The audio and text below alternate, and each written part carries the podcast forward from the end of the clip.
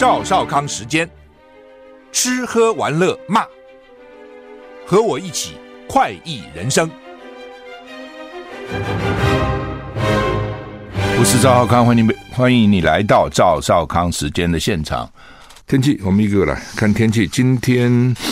七月二十一号，各地还是一样高温炎热。其实未来一一两个礼拜，我看气象预报都是高温炎热，大概高温都在三十四、三十五、三十四、三十五、三十四、三五、三六啊等等啊。只有到很后面才会有什么三十一、三十二，但是到时候可能又会变化。中午前后，台北市跟宜兰县已经亮出黄啊、呃、橙色灯号。什么叫橙色？有连续出现三十八度，对不起，有连续出现三十六度或三十八度以上高温的几率。另外，在恒春半岛跟南部、东南部地区会有零星短暂雨，午后要慎防大雷雨，天气可能很变动剧烈，所以你出外活动请带雨具。像昨天有些地方就啪，连续下了一个钟头，哦，非常大大的雨哈。台风动态，菲律宾东方海面的热带低压今天会升级为今年第五号台风杜瑞苏啊。彭启明分析，未来会。朝北转西北西进行，短期对天气没有影响，侵台几率高，未来要持续观察。吴德荣说，下礼拜一会受到杜苏芮外围环流影响，迎风面花东恒春半岛降雨增加，背风面西半部晴朗炎热，到下礼拜三将会视台风动向而定。哈，看起来台风要来哈，会影响台湾啊。台股还是大跌二八八点，并没有要减缓的样子哈。大陆的骇客说是侵入美国高官的 email 啊。华尔街日报引述知情的美国官员报道，中国大陆骇客侵入美国高层官员的电子邮件，包括美国驻中国大使 Burns、国务院亚太驻青康达都是受害者。三个知情美国官员指出，中国骇客其入侵美国驻中国大使伯恩斯的电子邮件账户。是有针对性的情报收集活动的一部分。知情人说，骇客还入侵了美国务院主管东亚事务亚太驻青康达的电子邮件。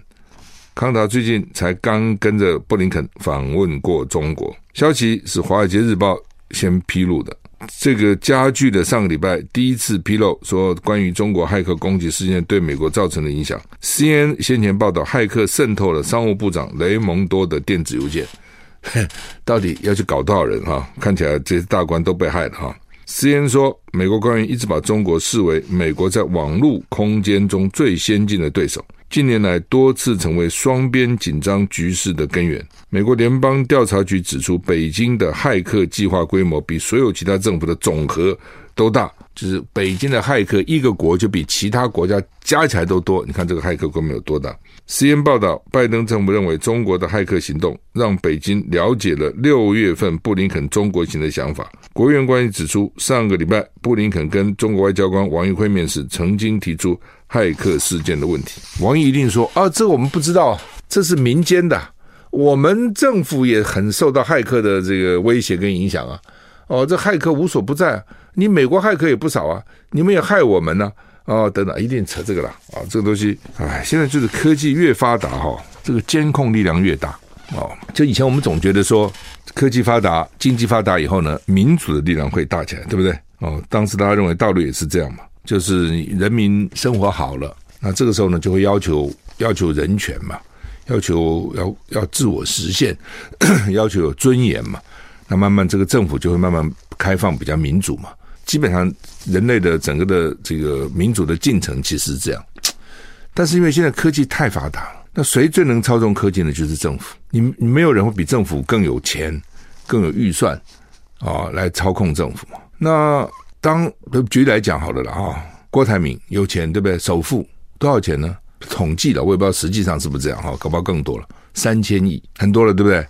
三千亿，那么很多人三千万都没有了。对不对？三百万都没有了，三千亿哦，所以那个做鞋的那个大王也是三千亿。然后最近林百里呢说超越了，也是三千亿，就是大概他们就有三千亿哦，三千亿。政府一年预算多少钱？中央政府预算两兆啊，国营事业多少钱？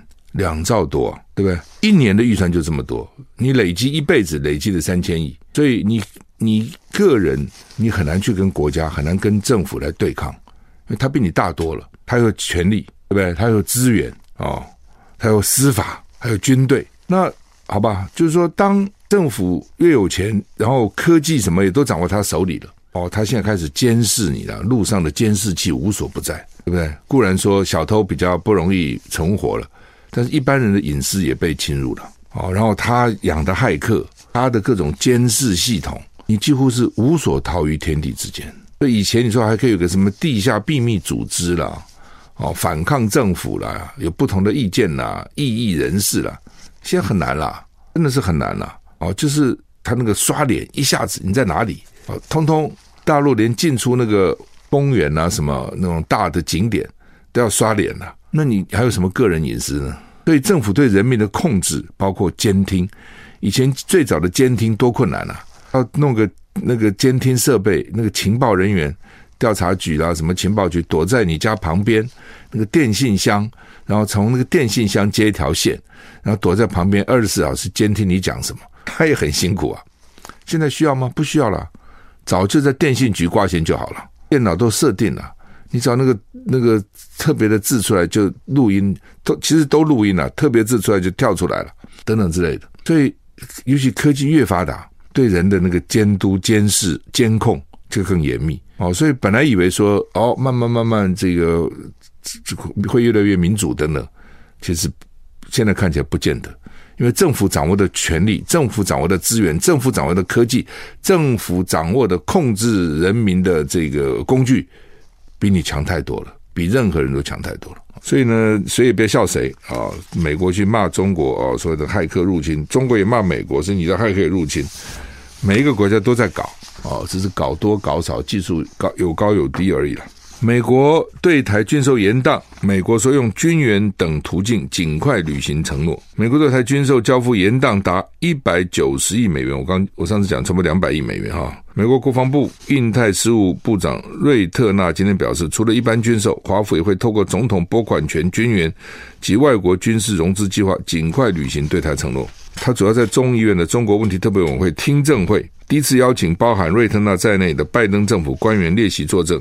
说明美国对中政策，哦，就在国会了，被质询了啊！我们赶快，我们想办法啊！瑞特纳解释，外面对美国对台军事有误会，认为有交付积压问题，但其实是出在美国国防产业产速放缓，进而影响武器生产，这是系统性的问题，不是只有台湾碰到，就是不是我们给台湾的武器慢，我们给谁的武器都慢了，为什么呢？生产不急啊？为什么生产不急呢？需要量太大了。我我们没想到全世界突然都在打仗啊，这边有危险，那边有危险呢、因为这些军工复合体，它生产它有一定的规划嘛。我一年生产多少火飞弹、火箭、炮弹各种东西，坦军车、坦克车、装甲车什么的军机的，我有我有我的规划嘛。不可能搞一大堆人搞这东西啊。那搞完了以后，明年我怎么办？后年怎么办？所以我一定有一个规划。你突然用量增加了，乌克兰把我们武器都打光光了。又是台海现在很危险，台湾又增加国防预算，那美国叫我们买，我们就买。那那些产业来不及啊，所以说这是系统性的问题啊，不是只有台湾碰到。哦，给他就是现在主要都给乌克兰，其他地方其实都放缓的意思。所以瑞特纳表示，美国正在竭尽所能履行台湾关系法下对台湾的承诺。不过，除了销售制度以外，也可以透过其他的途径啊，像上次不是给你几亿美元的武器吗？他这叫总统的拨款权。还有呢，潜在外国军事融资计划，借钱给你，类似这样买他的东西。台湾没有被纳入美国主导的印太经济架构 IPEF。康达说，有十四个会员国，目前美国专注在这个地方。美国致力打造跟台湾的重要非官方伙伴关系，近期签署的二十一世纪贸易倡议第一批协定就是最佳的例证。呃，俄罗斯瞄准全球的粮食供应，所以乌克兰的奥德萨防空系统火力不足啊。俄罗斯连续几个晚上空袭乌克兰港口的奥德萨，威胁前往乌克兰的船只。据报道，奥德萨的防空系统没有办法应对俄罗斯的飞弹类型。联合国。官员对俄罗斯攻击表达强烈谴责。我们这两天讲过，俄罗斯退出这个黑海谷物协议啊，因为乌克兰的谷要从黑海运出去，黑海局势持续升温。俄罗斯军队连续三个晚上空袭乌克兰港口阿德萨，威胁前往乌克兰的船只。乌克兰也宣布，前往俄罗斯或乌克兰境内的俄罗斯占领区的船只将视为潜在的军用物资船。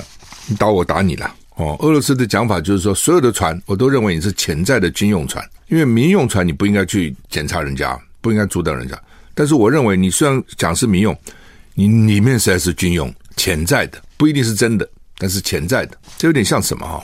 以前你到 AIT 或者是办那个到美国的签证，要到美国去玩，以前不都要办嘛？AIT 的这些领事官哦，他的他的。原则就是都把每一个人去申请签证的都当成到美国要跳船不回来的，他是这样的假定，你们每一个都不会回来。美国比台湾好太多了，你们到了美国，你们就不想回台湾了。所以他要看你所有的东西，要看你的证明，你要证明给他看，你没有要留在美国的意图哦。所以他要你，比如回来来回的机票，台湾的什么房地产证明、什么存款证明、工作证明，我好好的，他们干嘛在美国跳船呢？哦，去做那个黑户了。所以他他的当他在审核的时候，他的假定跟你面谈，假定就是你去了就不回来，这上面交代他的假定这样啊、哦，就跟国税局官员查税的时候，假定你们都逃税，我从里面抓你。那他这个就是这样，我假定所有的船都是潜在的军用船，所以我可以查你。所以乌克兰、俄罗斯就是要查他，而且还是炸那个港口，炸港口是下那些船，你们谁敢去，对吧？也许我不一定查你啊，但你谁敢去，你倒霉碰上。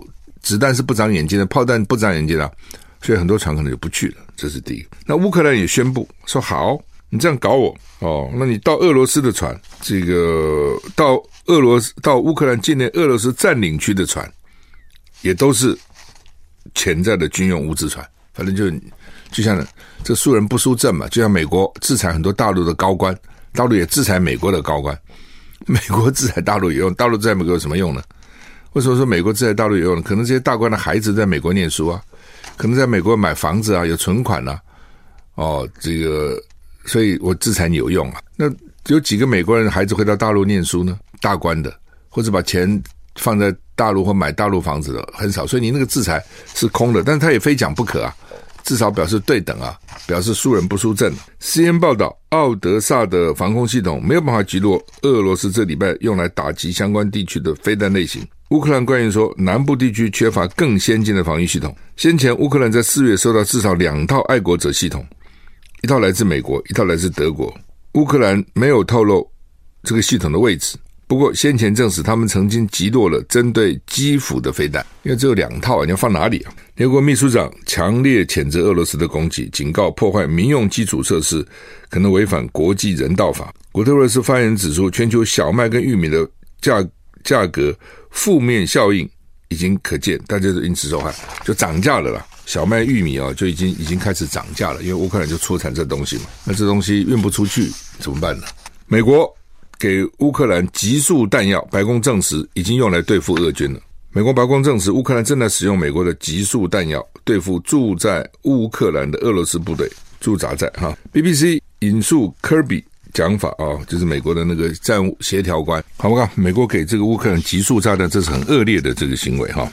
急速炸弹会等于一个炸弹，你听它那个名字嘛，急速 cluster，一个弹里面有大弹里有很多小弹，这些小炸弹呢，会使得大片的区域变得非常危险，而且很难清除它，很难移动它，所以对平民特别危险哦，因为他平民也没什么武装，也没什么防防护，一旦碰到，搞不好就爆炸。那拜登说：“给乌克兰急速炸弹这个决定非常困难，包括英国、加拿大、纽西兰、西班牙都反对，哦，都反对他。那乌克兰承诺说，这个弹药呢，只会用在驱散俄罗斯敌军的集结，就是只用在对对抗乌克兰军队，不会对抗平民了。”科比表示，乌克兰使用极速弹药，实际上对俄罗斯的机动防御产生了影响。哦，就是呢，当然是有影响，怎么会没有影响呢？是弹很可怕的。cn 报道，美国决定发射极速炸弹，主要原因是帮助缓解前线潜在的弹药短缺问题。我弹药不够了，那只有这个弹药我还有啊，而且这样威力比那个一般的弹药大很多，所以就给你用了。这是理由吗？那你能不能讲说，我弹药用完了，我开始用核武算了，那才有用啊？那一颗下去比很多一般炸弹都有用啊。所以美国这个国家是假道学、假仁义，满嘴仁义道德，下面什么事都可以做，只要他要做都可以做。别人都不能做。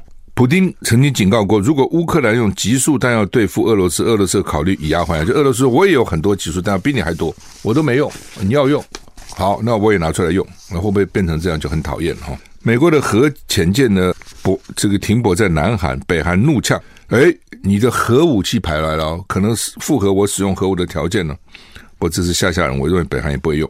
北韩国国防部长表示呢，美国核潜舰目前停靠在南韩港口，可能已经符合了平壤当局使用核武的条件。南北韩关系目前处于历史上的低点，外交互动停滞。北韩领导人金正恩还要求加强武器发展，包括战术核武。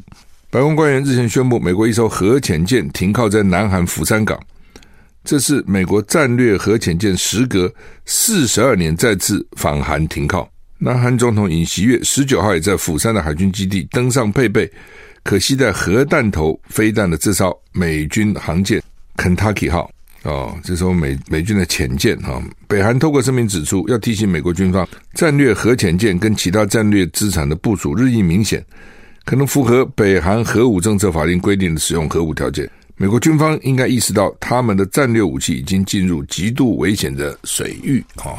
这北韩警告南韩了，所以你把战略核武都搞过来了，哦，这个核潜核潜舰都搞过来了哈，那那是怎样呢？是够威胁嘛？啊？好，台股现在跌一百九十二点哈。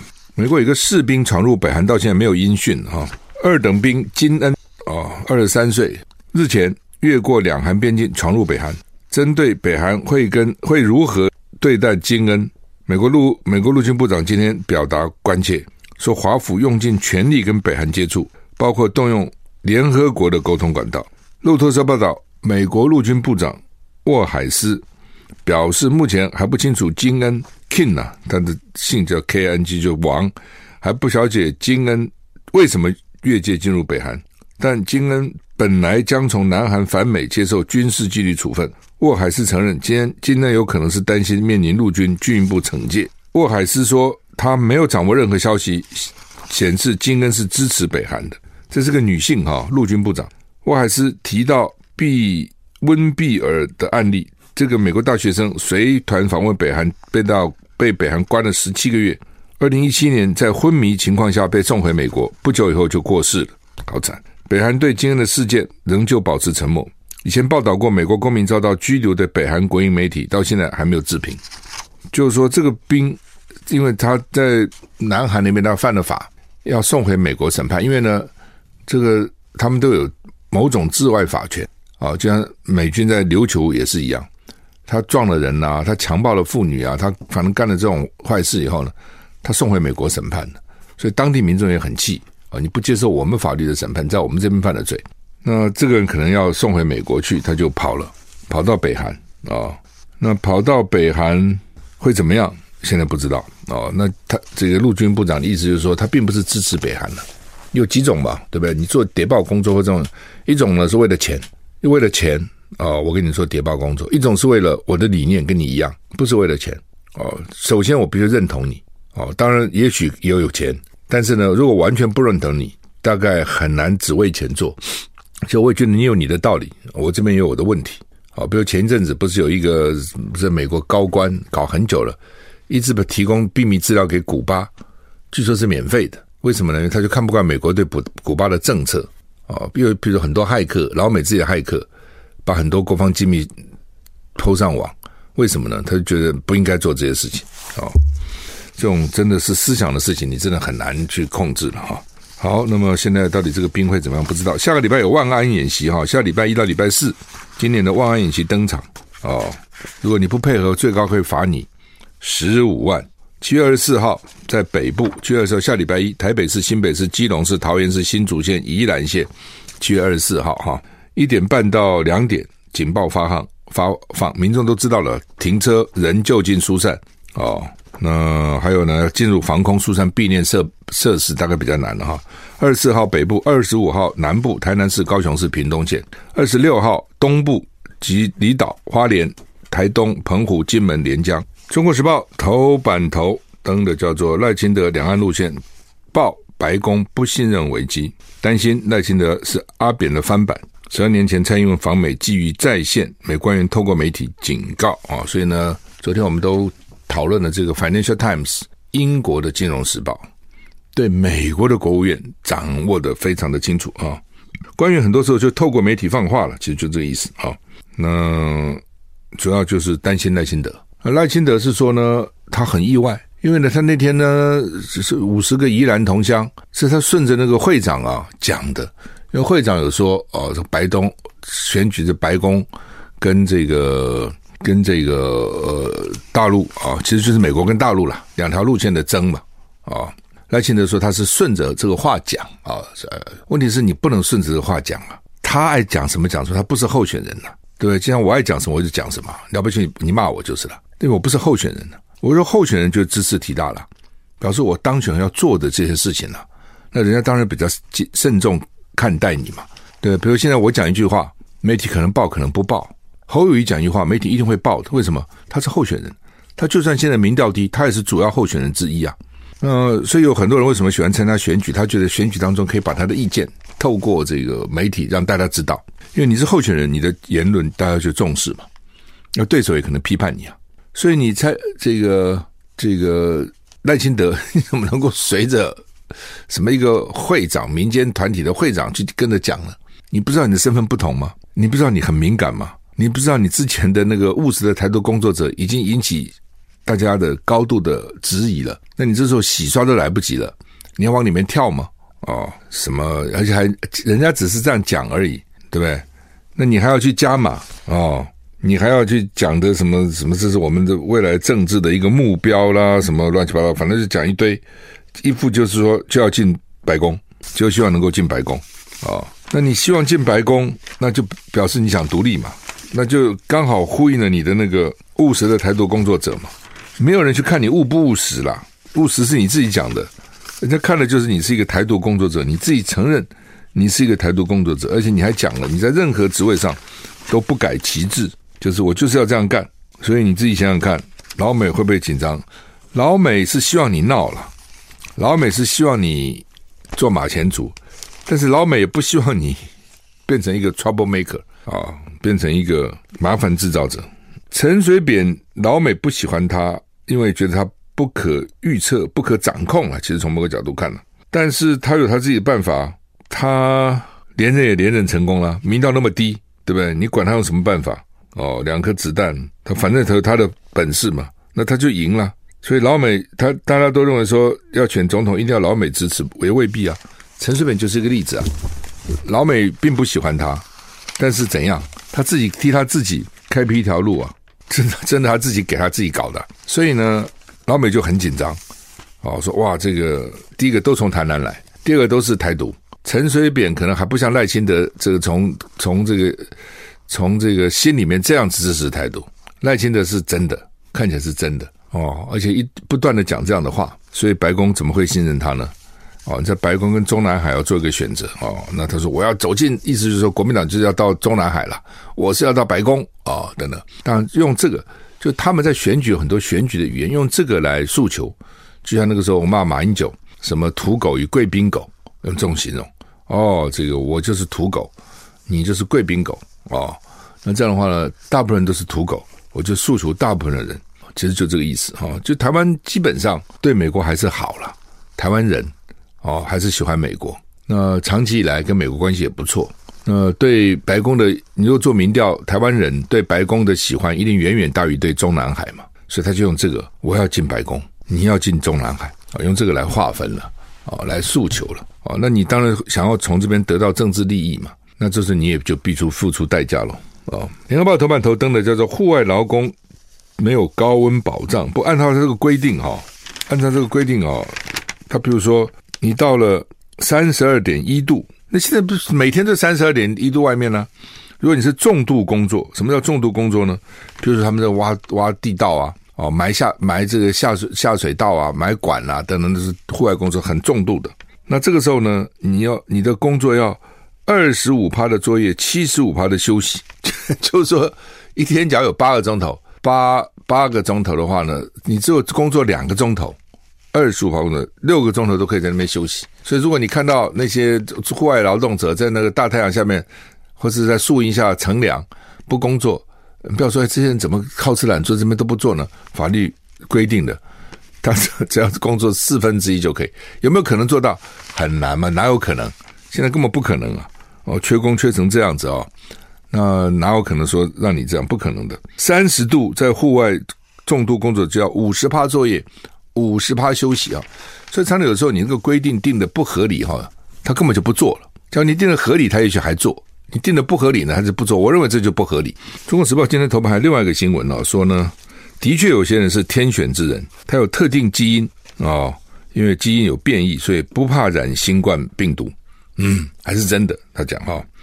他们找了两万九千九百四十七个呢，本来有遗传数据是不错的，那就看。然后呢，九个月研究有四一千四百二十八个人呢没有接种疫苗，但是所以验验出长这个病毒阳性，但是其中一百三十六个人没有任何症状啊，无症状里面有二十趴的人又有一种常见的这个一种变异的基因，所以呢，他们容易对抗新冠病毒哦，有超能力。所以，不过当这个参参与的样本特别了，都是白人，八十一趴是女性或自认是女性。